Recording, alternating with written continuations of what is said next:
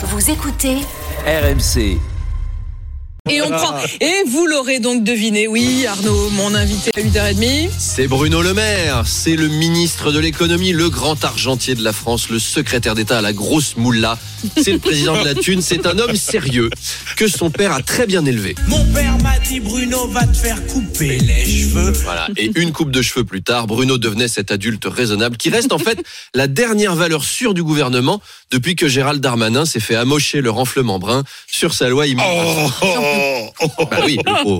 Bruno Le Maire est mobilisé pour lutter contre l'inflation, l'inflation qui paradoxalement permet à la droite de retrouver la belle France d'autrefois, celle où on offrait aux enfants une orange à Noël. Parce qu'on n'aura pas les moyens d'offrir une PlayStation. hein, là. Il y a que le coq RMC. Exactement ce que j'allais vous dire.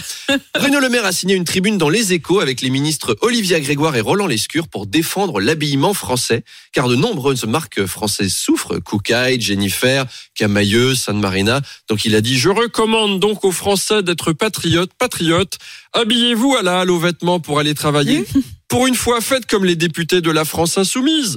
Adoptez la touche François Ruffin avec des costards trop grands et mal coupés. Mathilde Panot, ma chérie, tu as trop le style. C'est magnifique, la robe en toile de rideau des années 90. J'adore, je mets un 10. Non, je plaisante, Madame de Balherbe. Les députés insoumis ne s'habillent pas qu'à la halle aux vêtements. Ils vont aussi chez Gémeaux et Super U. Bref, ne manquez pas l'interview de Christina Cordula à 8h30.